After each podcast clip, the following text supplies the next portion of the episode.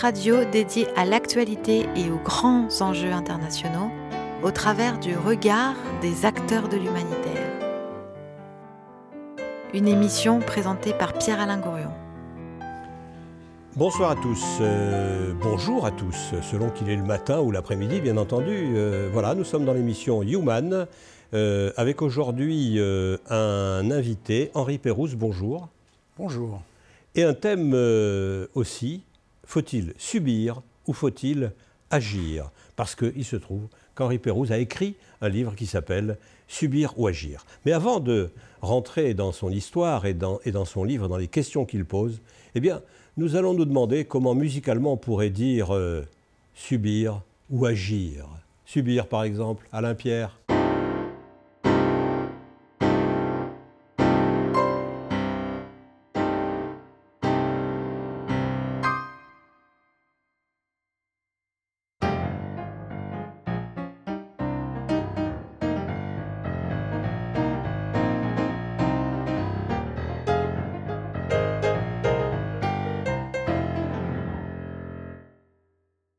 Henri Pérouse, merci d'être avec nous euh, aujourd'hui. Euh, je lisais euh, l'introduction, la citation que vous faites au début de, cet ouvrage, Subir ou agir, quelques constats, analyses et postures dans l'environnement actuel.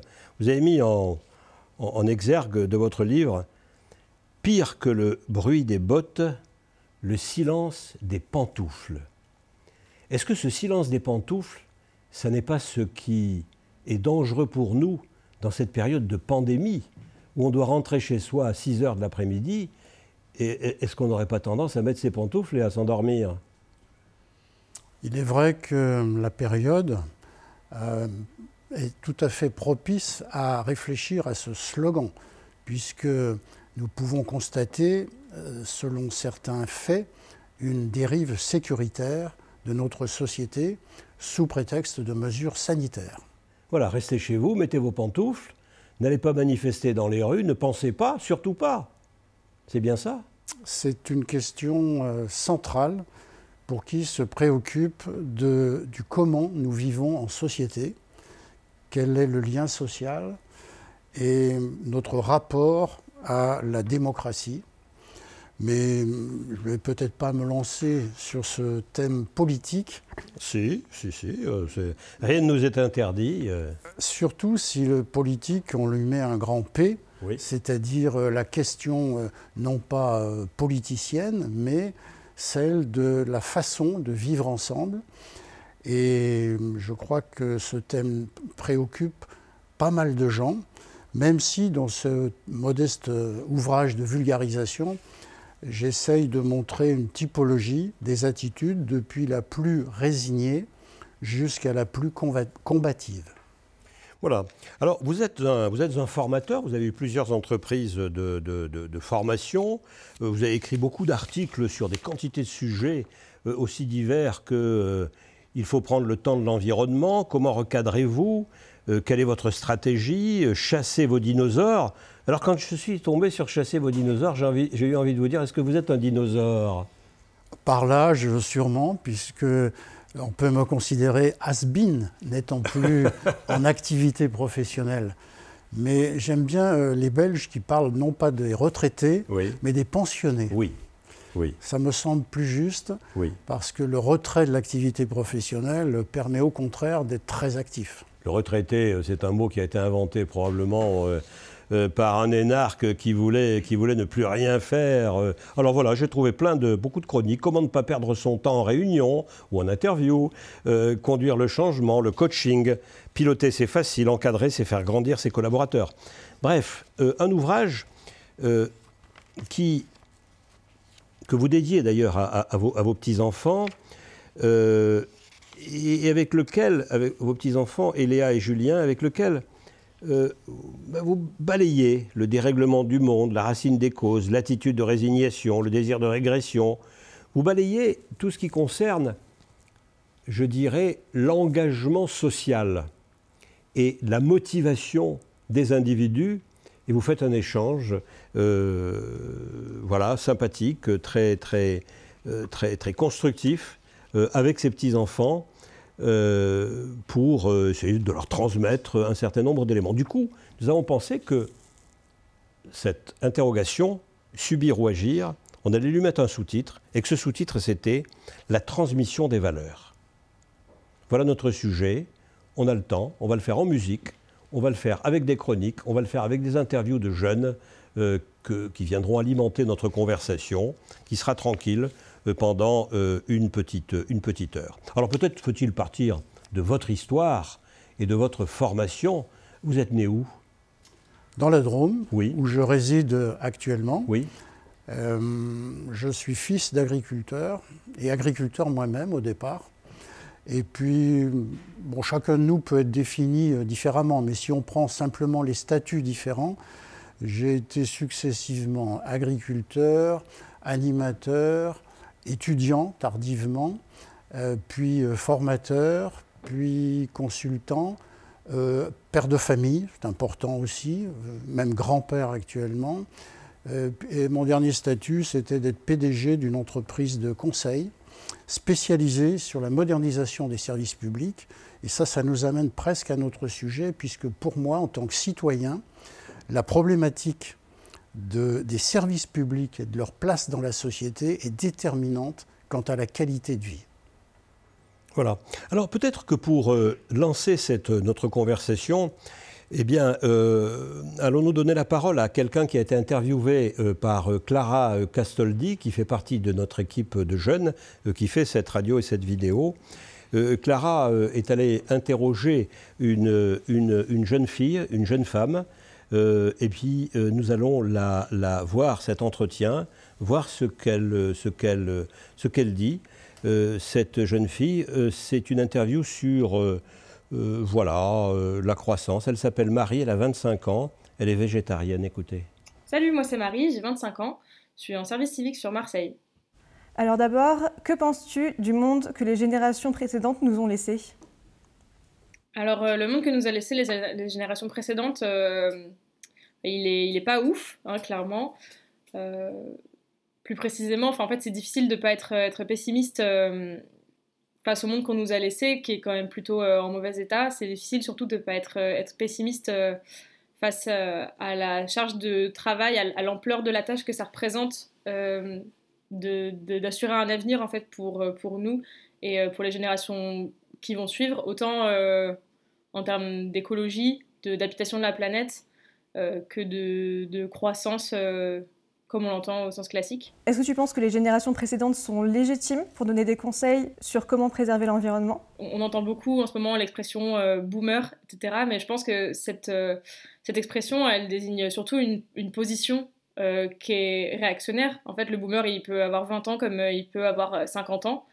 Et donc finalement, c'est pas tellement au niveau de, l'âge ou de la génération que se situe la, légitimité pour, pour donner un, un avis, un conseil pour moi, la légitimité, elle se situe surtout sur le côté politique.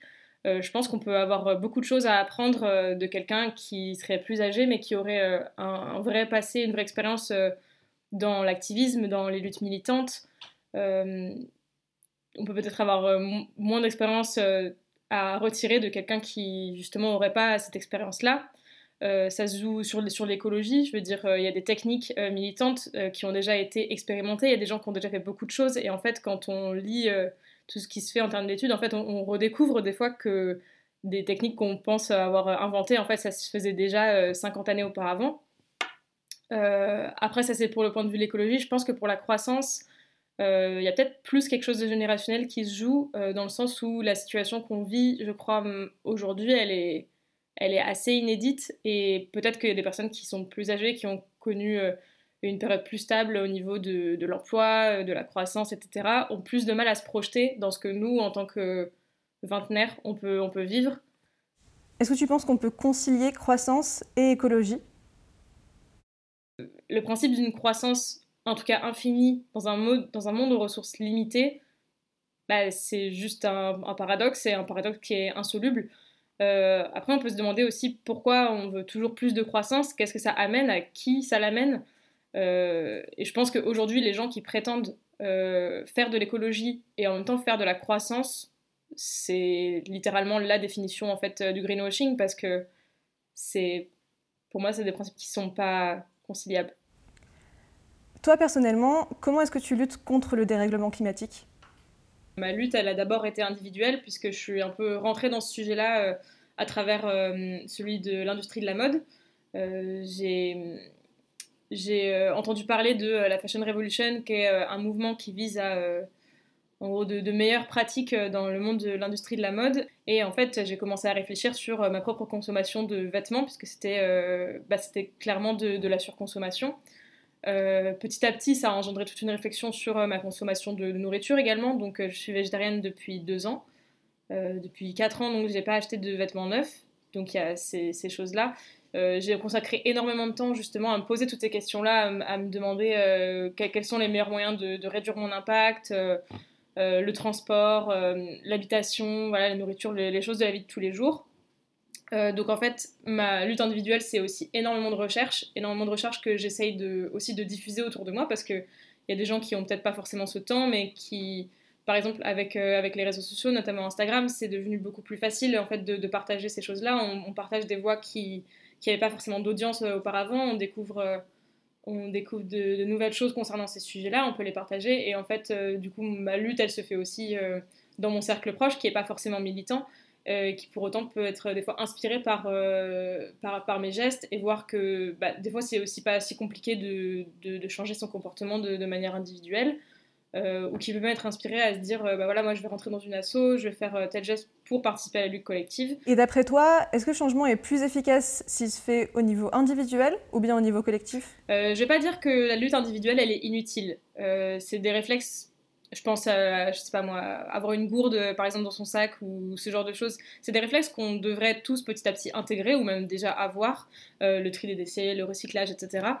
Euh, c'est même c'est par là moi-même que j'ai commencé en fait à, m'intéresser à ces sujets-là. J'ai voulu changer d'abord mon comportement.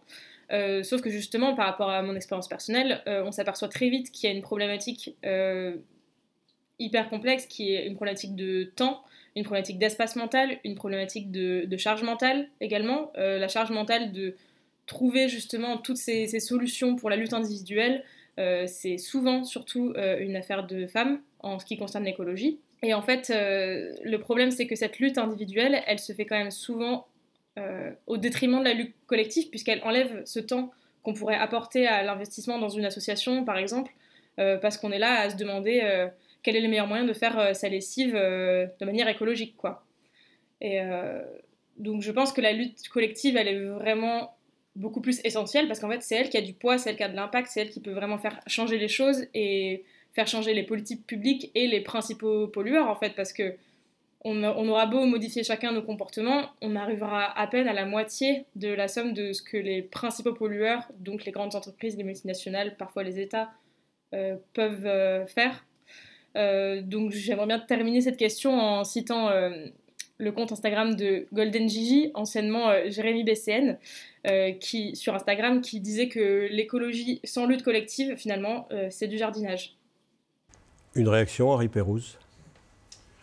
Oui, c'est très intéressant, notamment la, la question centrale qu'elle pose de l'éventuelle conciliation entre la croissance et l'écologie. La forme même de la question est intéressante parce qu'elle suppose qu'on réduise la croissance à la croissance économique. Et là, nous sentons bien l'influence des médias qui, de, à longueur d'année, nous euh, font intérioriser l'acception de ce terme en termes strictement économiques, alors qu'on pourrait parler de la croissance de la solidarité, la croissance de la justice, la croissance de, l'amour, de la fraternité, bref. C'est déjà euh, très euh, idéologiquement chargé de réduire la croissance à sa dimension strictement économique. Ensuite, euh, le fait de... Nous, nous, avons au moins 50 ans de recul sur des experts économiques qui nous disent depuis euh, le Club de Rome, depuis le rapport Meadows, etc., c'est euh, pas possible de concilier une croissance économique d'un développement illimité dans un monde qui est fini. Ça, c'est une phrase qu'on connaît depuis euh, plusieurs décennies. Et à partir de là, effectivement, elle emploie le terme de greenwashing pour dénoncer ces pratiques d'entreprise qui essayent de verdir leur image alors qu'elle continue de piller, d'exploiter soit la planète, soit directement les hommes. Euh, à ce sujet, je voudrais donner un petit exemple d'actualité où, euh, fort heureusement, j'entends qu'en ce moment, la communauté européenne s'interroge sur euh, ses relations avec la Russie. Est-ce que nous acceptons en Europe du coton fabriqué par des esclaves ouïghours dans des camps de concentration? Je trouve ça très stimulant. Nous sommes en 2021, à un niveau international, on commence à se poser des vraies questions. Oui. Euh, voilà. Euh, donc, euh, cette, série de questions qui posées par, cette jeune femme, Marie, qui, ça m'a beaucoup impressionné que cette jeune femme ne porte pas de vêtements neufs, n'achète pas de vêtements neufs. Qu'elle soit végétarienne, on a pris l'habitude, mais qu'elle n'achète pas de vêtements neufs, c'est impressionnant. Euh, voilà, on, aura aussi Antoine tout à l'heure qu'on écoutera euh, peut-être, euh, qui a répondu également aux questions de Clara Castoldi. Mais peut-être faut-il revenir à la musique et peut-être allons-nous donner quelques minutes au piano et à la liberté des doigts d'Alain Pierre.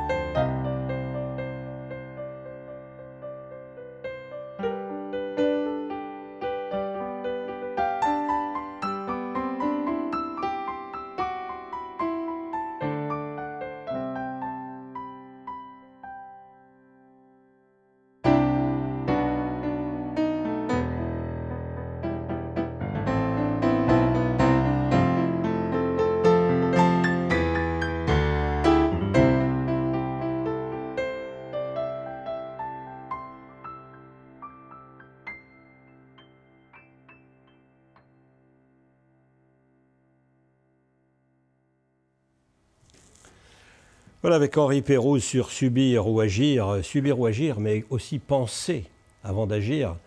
Euh, comment aider, j'allais dire, celui qui arrive et qui a 20 ans dans ce monde, dans cette pandémie, comment l'aider à penser correctement?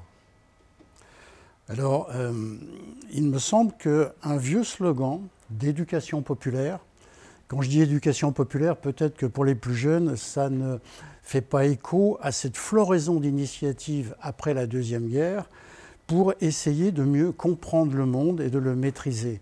Et un des slogans, par exemple, de la JAC, qui a été repris par d'autres mouvements, était voir, juger, agir.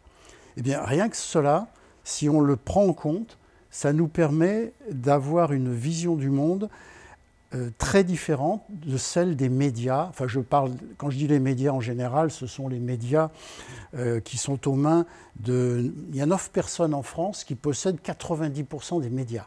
Donc on comprend que notre information soit biaisée. Donc voir, juger, agir permet de d'abord objectiver. Vous vous souvenez des, j'allais dire des facéties de, de Trump, mais c'est plus grave que ça, euh, les fake news. Or, euh, voir, c'est déjà essayer d'observer quels sont les faits.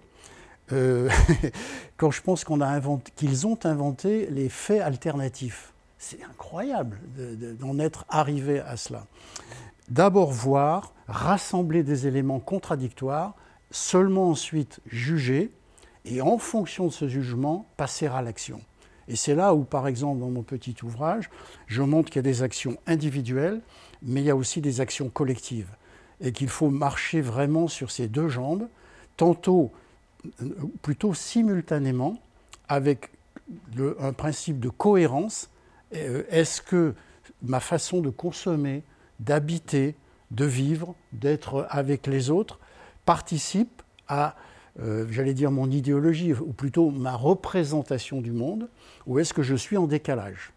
Et puis ensuite, rejoindre les mouvements pour une action collective, les mouvements qui sont plus de ma sensibilité. Et nous avons aujourd'hui, fort heureusement, une floraison de mouvements, depuis, je sais pas, Transparency International qui se bat contre la corruption, l'Oxfam, etc., jusqu'à des mouvements très locaux qui se battent sur des cibles locales. Voilà. Alors on va peut-être euh, écouter euh, la seconde interview réalisée euh, par Clara. Il s'agit d'Antoine, il a 24 ans. Il, alors il fait du lobbying, c'est amusant parce qu'il pose aussi la question de la croissance et de l'environnement. Il est stagiaire en affaires publiques, écoutez-le. Bonjour, je m'appelle Antoine, j'ai 24 ans et je suis stagiaire en affaires publiques. Du coup, est-ce que tu penses qu'il vaut mieux sauver l'économie ou l'environnement? Bah, moi, je pense qu'on ne devrait pas avoir à choisir entre préserver l'économie ou l'environnement, parce que enfin, préserver l'environnement, euh, c'est très très bien, mais on va pas retourner vivre dans les bois. Et en même temps, l'économie, euh, bah, ça suffit pas du tout. Enfin, on peut pas continuer à, vivre en, comment dire, euh, en ruinant la planète. Donc, euh, effectivement, je pense qu'il faut un parfait compromis entre économie et environnement. Et je pense que bah, c'est tout simplement le propre du développement durable. Euh, c'est un développement qui euh, prend en compte les aspects sociaux, économiques et environnementaux. Donc euh, on est sur la bonne voie. Après, le problème aussi, c'est bah, l'énergie, puisque bon, pour se développer, il faut de l'énergie. Aujourd'hui, l'énergie principale qu'on a, c'est l'énergie fossile et nucléaire. Donc la nucléaire, elle est plus propre à mon sens que l'énergie fossile, mais pas, on n'est pas non plus sur une énergie totalement, totalement, totalement propre, même si elle est décarbonée. Hmm il y a plein d'actions, je pense, à mettre en place, euh, et tout simplement aussi un changement profond de modèle, sans pour autant euh, un changement qui soit brutal. Typiquement, c'est vrai qu'aujourd'hui, on a du plastique partout, euh, et il faudrait aller plus loin qu'éliminer les touillettes en, plastique, en fait. il faudrait déjà que, par exemple, on prenne l'habitude de revenir éventuellement au système de consigne qu'on pouvait avoir avant et qui existe euh, en plus dans les pays, euh, dans, en Amérique latine par exemple. D'après toi, est-ce que le changement est plus efficace s'il se fait au niveau individuel ou bien au niveau collectif? Pour moi, euh, c'est quelque chose qui doit se faire de manière collective et surtout en fait au niveau politique parce que finalement je trouve qu'on nous on nous culpabilise toute la journée euh, à titre individuel. Euh, il faut pas faire ci, il faut pas faire ça, il faut faire ci, il faut faire ça, il faut trier. voilà. C'est un peu. Euh, c'est moi j'ai l'impression d'être oppressé dans cette société personnellement. Enfin, c'est assez pénible à force. Et d'autant plus qu'on a l'impression qu'en plus au niveau global et au niveau politique, bah, il se passe pas grand chose il faut un changement de modèle profond, ça passe aussi par un changement euh, du modèle financier, euh, rediriger les investissements vers euh, finalement bah, des fonds verts, ou en tout cas mettre en place, faire en sorte que les investissements aillent vers une croissance qui soit durable, écologique et respectueuse de l'environnement. Il faut changer, changer en fait le modèle de manière profonde, sans que ce soit brutal évidemment, parce que sinon c'est incompris et c'est compliqué à mettre en place. Donc euh, pour moi l'action elle est vraiment collective. Euh, elle est vraiment surtout politique en fait. Pour moi c'est ça la démocratie aussi, c'est élire en fait des représentants pour qu'ils agissent. C'est là que le pouvoir est. Donc euh, c'est là en fait qu'il faut taper tout simplement. Toi personnellement, comment est-ce que tu luttes contre le dérèglement climatique?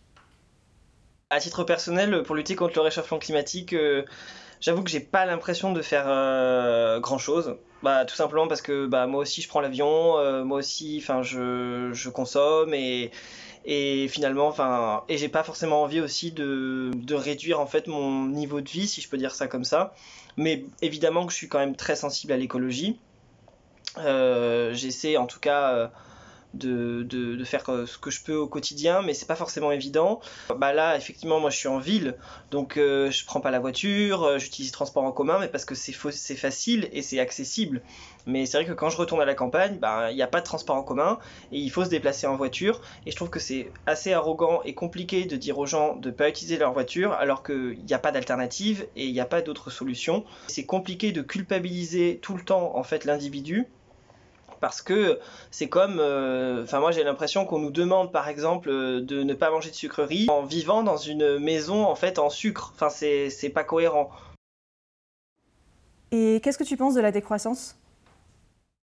Moi, je suis pas du tout favorable à la décroissance. Euh, déjà, un, c'est compliqué d'aller expliquer aux pays en développement ou aux PMA qu'il faut qu'ils ne se développent pas et qui même qui décroît, ça n'a aucune cohérence. C'est aussi pour ça que bah, il y a le, modèle en fait du développement durable.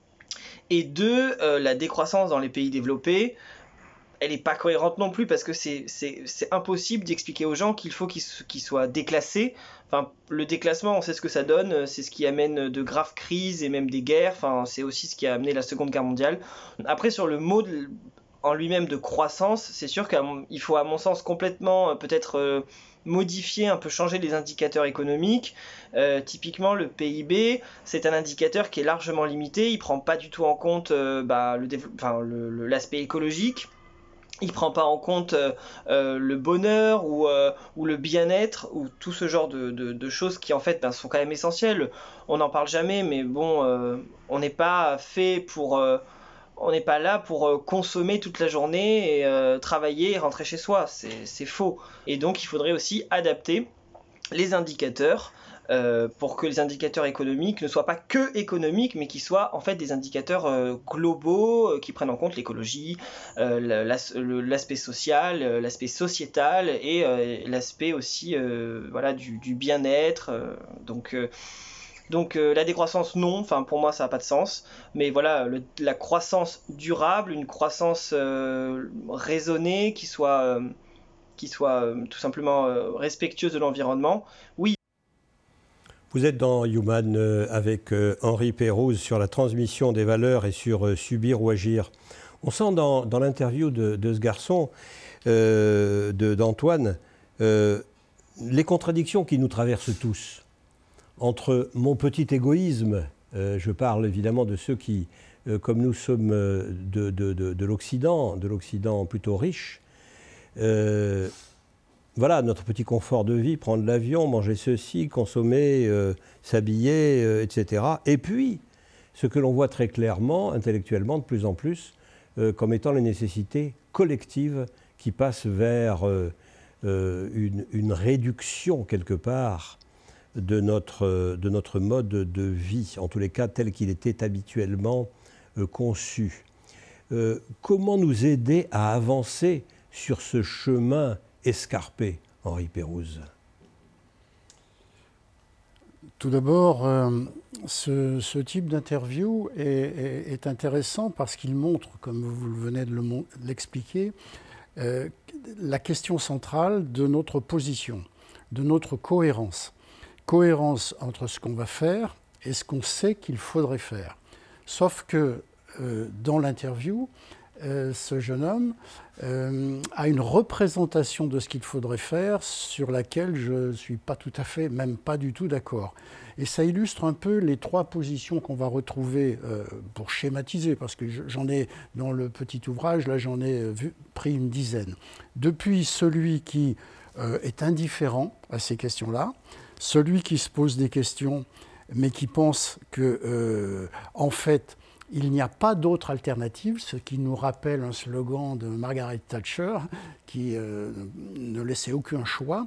Une seule politique possible. Voilà. Ceux qui, comme ce jeune homme, ont conscience, mais vaguement, des enjeux et adoptent une stratégie moyenne qui est d'essayer de trouver le compromis entre euh, ce qu'il faudrait faire et puis ce qu'il appelle la réalité. et puis les plus radicaux. Et ça, on pourrait, pour illustrer ça, parler de trois types de publications. D'un côté, vous mettez valeur actuelle, de l'autre, vous mettez la, la, revue La Décroissance, dont le siège national d'ailleurs est à Lyon. Et puis au milieu, vous mettez Alternative économique. Eh bien voilà trois sources d'informations qui sont euh, très très différentes. Alors, euh, qu'est-ce que je lis pour m'informer? Qu'est-ce que vous lisez? Qu'est-ce que euh, les autres lisent? Il est évident que si je suis abreuvé de valeurs actuelles, je ne vois pas d'autre alternative que de poursuivre la fuite en avant dans laquelle nous sommes englués. Si par contre je lis la décroissance, je vois là au contraire le modèle d'une radicalité euh, extrême et qu'on pourrait euh, être, dire c'est la plus cohérente. Qu'il conteste en même temps en disant on me culpabilise. Voilà. Euh, surtout quand le mot décroissance est appliqué de manière générale. Évidemment que dans des pays dits en voie de développement, on ne va pas parler de décroissance, parce que s'ils sont dans leur état actuel, c'est parce que nous les exploitons depuis euh, nos colonies jusqu'à des rapports économiques inégaux, ce qui nous assure le bien-être dans lequel nous sommes. Euh, donc, euh, on va avoir une difficulté à déjà s'informer, ensuite à prendre position. Et moi, ce qui me gêne le plus, c'est euh, ceux qui sont dans une attitude de résignation. C'est pour ça qu'on parle de subir. Euh, une résignation avec un sentiment d'impuissance, alors qu'en fait, chacun, à son niveau, peut déjà faire un certain nombre d'actions et témoigner par son style de vie qu'il n'adhère pas à cette fuite en avant. Le, fameux toujours plus. Mais quand même, c'est incroyable que euh, l'essentiel de la publicité, la totalité, nous incite en permanence à renouveler nos voitures, nos garde-robes, nos équipements. Toujours plus, toujours plus. Ça, c'est une, euh, euh, comment dirais-je, une spirale infernale qui nous mène droit dans le mur. De plus en plus de monde le, le savent, mais euh, ne font rien pour autant parce que ça remet en cause un comportement individuel. Et parce qu'on a peur du chômage aussi. Alors, dans une société où, euh, euh, d'ailleurs c'est très intéressant, euh, comment dirais-je, le, fait qu'aujourd'hui, il y ait des gens qui, à travers l'instrument du capitalisme libéral, parce que si on avait le temps, il faudrait bien, comment dirais-je, différencier ce qui relève d'une économie normale et ce qui relève des dérives financières, spéculatives de l'économie. Et le groupe actuellement qui, à propos de l'achat d'une société de jeux informatiques aux États-Unis euh, a, montré que de petits actionnaires euh, peuvent mettre en échec des fonds souverains lorsqu'ils visent vraiment à euh, faire une spéculation éhontée par rapport à l'achat d'un titre. Je ne sais pas si vous avez suivi cette affaire, mais c'est passionnant. ils ont permis de mettre en échec une stratégie qui était purement spéculative. Parce que ce qu'on oublie, c'est que cette création de richesse, ce n'est pas une lorsqu'il s'agit de spéculation. Il s'agit au contraire d'exploiter ce que d'autres ont produit. Euh, en tant qu'ancien agriculteur, quand je vois qu'aujourd'hui, euh, le cours du blé euh, s'effectue par achat anticipé deux à trois ans à l'avance pour spéculer sur les cours de la bourse. Et pour enfoncer le clou, nous avons des radios publiques comme France Info qui, à longueur de journée, nous martèlent les cours de la bourse, ce qui n'est qu'une vision de l'économie, et notamment dans sa sphère spéculative. Euh, j'ai un petit peu de temps pour donner une anecdote. Oui, bien sûr, bien sûr. Un jour, je donnais une conférence à un groupe de 60 jeunes à peu près, issus plutôt de, de grandes écoles.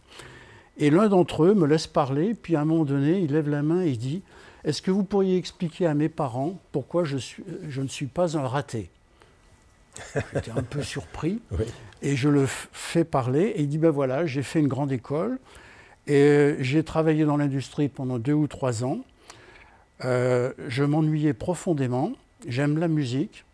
J'ai tout arrêté. Avec un copain, on a euh, loué une petite ferme dans les monts du Lyonnais. Et nous faisons un peu de maraîchage, on en revend une partie, mais surtout on fait de la musique, on reçoit nos copains, on mène une vie euh, très très heureuse.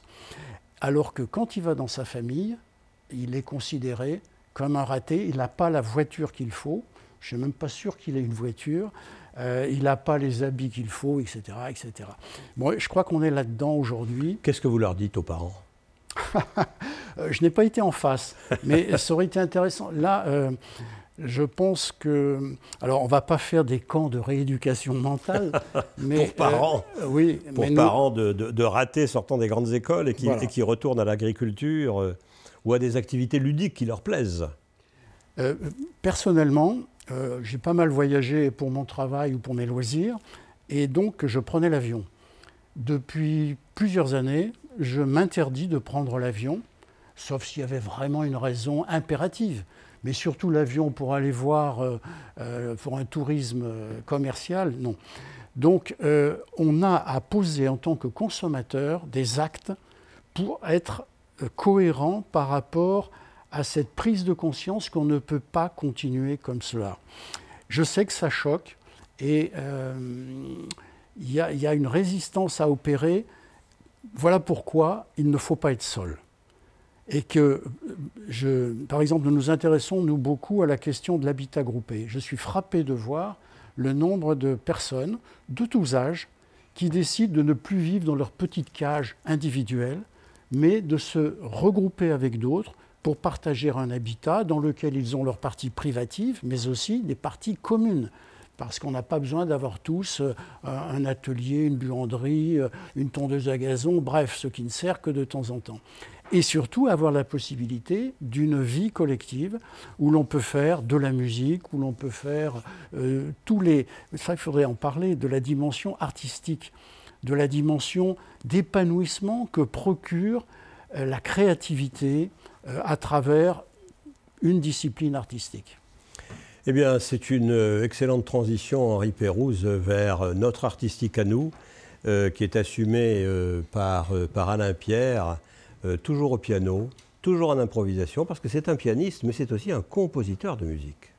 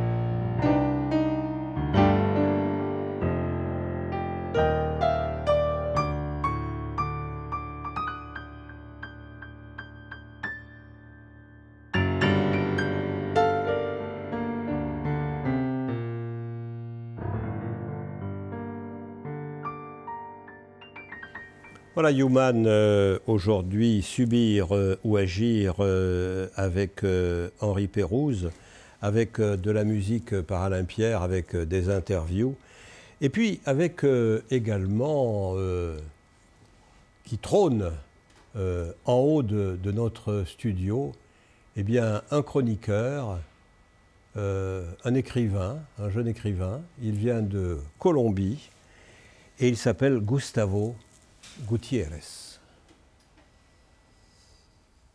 La période actuelle est un puits sans fond, un puits noir dans lequel on lance une pièce de monnaie qui tombera à jamais.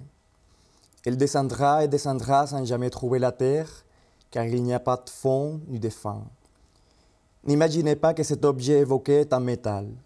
À mon avis, c'est un corps humain qui glisse lentement dans l'obscurité de sa pensée.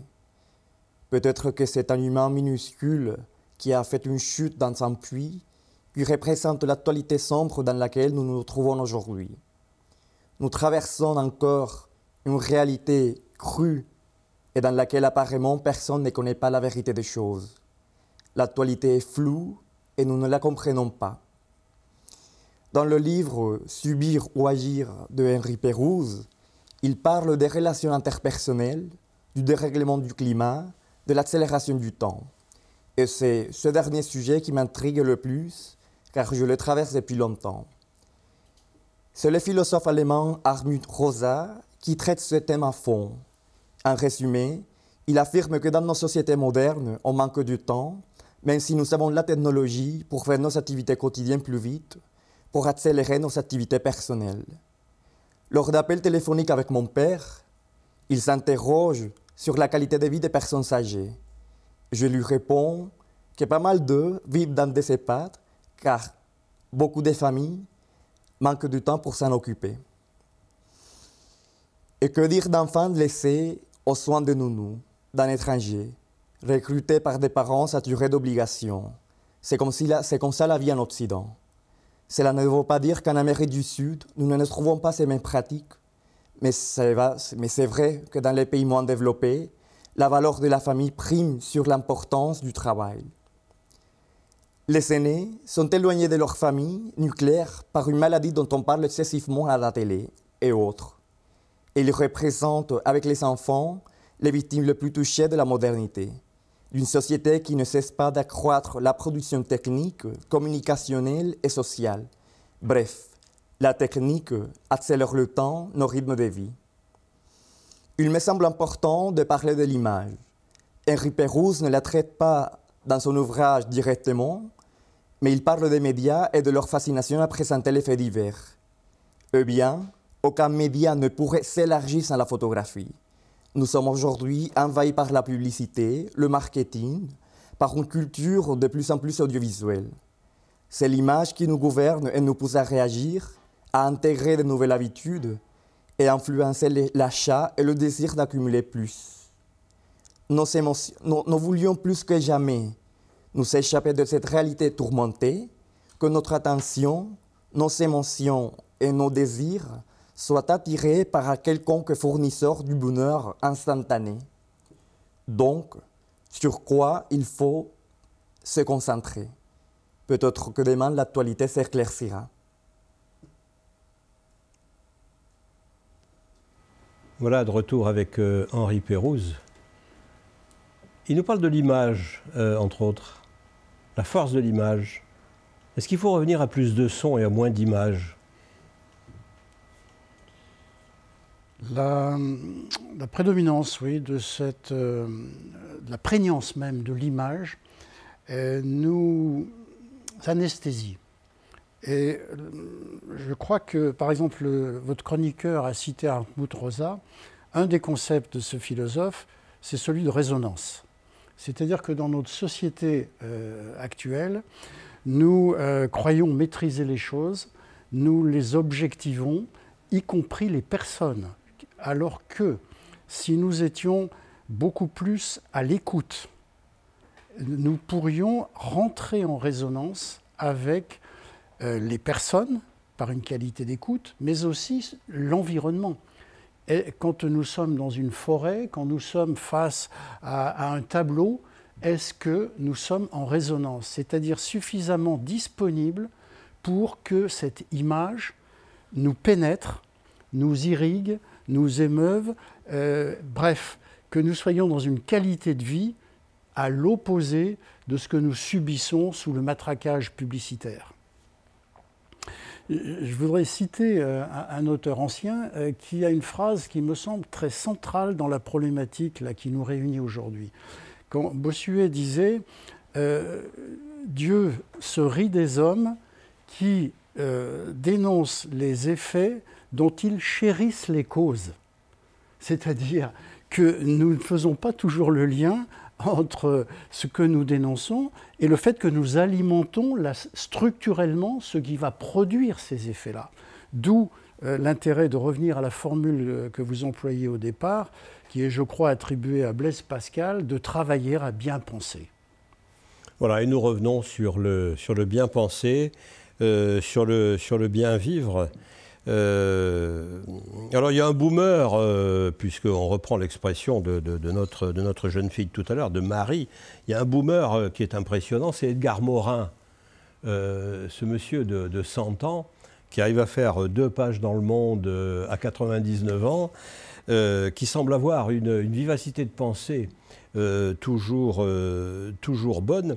Mais cet exemple, pour nous tous, est-ce que tout le monde peut le suivre? Je veux dire que euh, est-ce que les conditions dans lesquelles euh, nous sommes euh, nous permettent à tous de, suivre un chemin aussi apparemment tranquille et sage, Henri Pérouse? Oui, si l'on accepte de ne pas subir le rythme que nous impose la société. Comment en sortir de ce rythme-là? En se débranchant Déjà. Euh, j'ai besoin de travailler, j'ai besoin d'alimenter ma famille, j'ai besoin de gagner de l'argent, j'ai besoin de payer les traites de ma maison. Est-ce que vous travaillez pour vivre ou vous vivez pour travailler? Je crois que euh, beaucoup de personnes aujourd'hui commencent à se rendre compte que l'on pourrait, en euh, vivant de manière plus sage, ne pas être contraint de travailler autant. Ce week-end, par exemple, j'ai rencontré un cadre informatique qui a décidé de ne travailler plus qu'à 4 cinquièmes et il envisage de passer à 3 cinquièmes. Bien sûr, son revenu sera amputé d'autant, mais il pourra euh, euh, s'épanouir dans ce qu'il euh, aime le plus et qui est le plus utile à la société. Alors que ses supérieurs ne comprennent pas ce choix et voudraient au contraire, par la promotion, lui donner plus de responsabilités. Mais au service de quelle finalité? Et nous retrouvons là la question centrale qui est celle de la finalité poursuivie par un modèle de développement économique, par un choix de vie. Et c'est une question que chacun peut se poser au niveau individuel ou collectif, au sein de certaines ONG par exemple. Voilà. C'est-à-dire que l'agir euh, que, que, notre question postule, parce que quand on dit subir ou agir, bien sûr, on veut dire agir. Qui a envie de subir? Euh, Autrement qu'en que, qu'en acceptant euh, avec beaucoup de sagesse le destin quand il est inévitable. donc l'agir passe par le comportement collectif, par l'engagement pour vous dans des ONG, et puis par, en même temps, sur le plan individuel, euh, eh bien, tout ce que l'on a évoqué euh, dans, dans, dans, faire le tri de ses poubelles, euh, ne pas trop consommer, ne pas trop acheter, etc. etc. Donc parlons des ONG peut-être pour terminer. Oui, oui, oui, je suis agréablement surpris, de, je le disais tout à l'heure, de cette effervescence d'initiatives dans tous les domaines de la vie. Hein. J'ai cité euh, l'habitat, on a parlé de la consommation, mais ça peut être dans des domaines très très différents où des personnes se groupent, se mobilisent pour atteindre une cible. Par exemple, dans la vallée du Rhône, ici, nous avons des gens de plus en plus sensibles à l'environnement qui euh, se posent la question du mode de développement du territoire.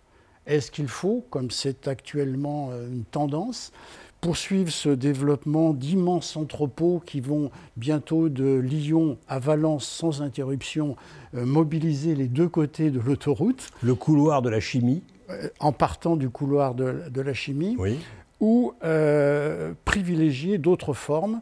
Et par exemple, je vois que la mairie de Valence, pour citer un exemple local, puisque nous sommes en Rhône-Alpes, le maire, qui n'est pourtant pas un lecteur de la décroissance, il serait plutôt, par ses idées politiques affichées, proche de valeurs actuelles, vient tout de même de décider, avec son équipe municipale, de créer une ceinture verte autour de la ville afin d'imaginer ou de prévoir, euh, de mettre en place une certaine souveraineté alimentaire. Euh, peu de gens savent que, par exemple, une grève des transports en France, euh, Paris, au bout de trois jours, on ne sait plus quoi manger. Nous sommes tellement dépendants de ce modèle économique que, heureusement, de plus en plus de personnes et alors encouragé par euh, des ONG. D'ailleurs, à propos des ONG, moi je suis très sensible à celles comme euh, le CCFD, pour citer l'une d'entre elles. CCFD euh, Comité, je crois qu'à l'origine c'était un comité catholique contre la faim et pour le développement. D'accord. Puisqu'aujourd'hui il s'appelle Terre solidaire. Je sens d'ailleurs dans, dans votre inspiration quelque chose de chrétien. Est-ce que je me trompe? Tout à fait, mais puisque vous avez cité Edgar Morin, euh, on pourrait reprendre une de ses formules qui disait que euh, l'Église a réussi le paradoxe de perpétuer l'Évangile, une source de, sagesse, depuis 2000 ans, tout en le trahissant au quotidien, par ses dérives institutionnelles, par tout ce que l'on sait aujourd'hui des scandales humains, trop humains, qui euh, l'habitent. Donc euh, euh, il y a vraiment, je crois là, une source de, de réflexion importante. Voilà, un peu de musique?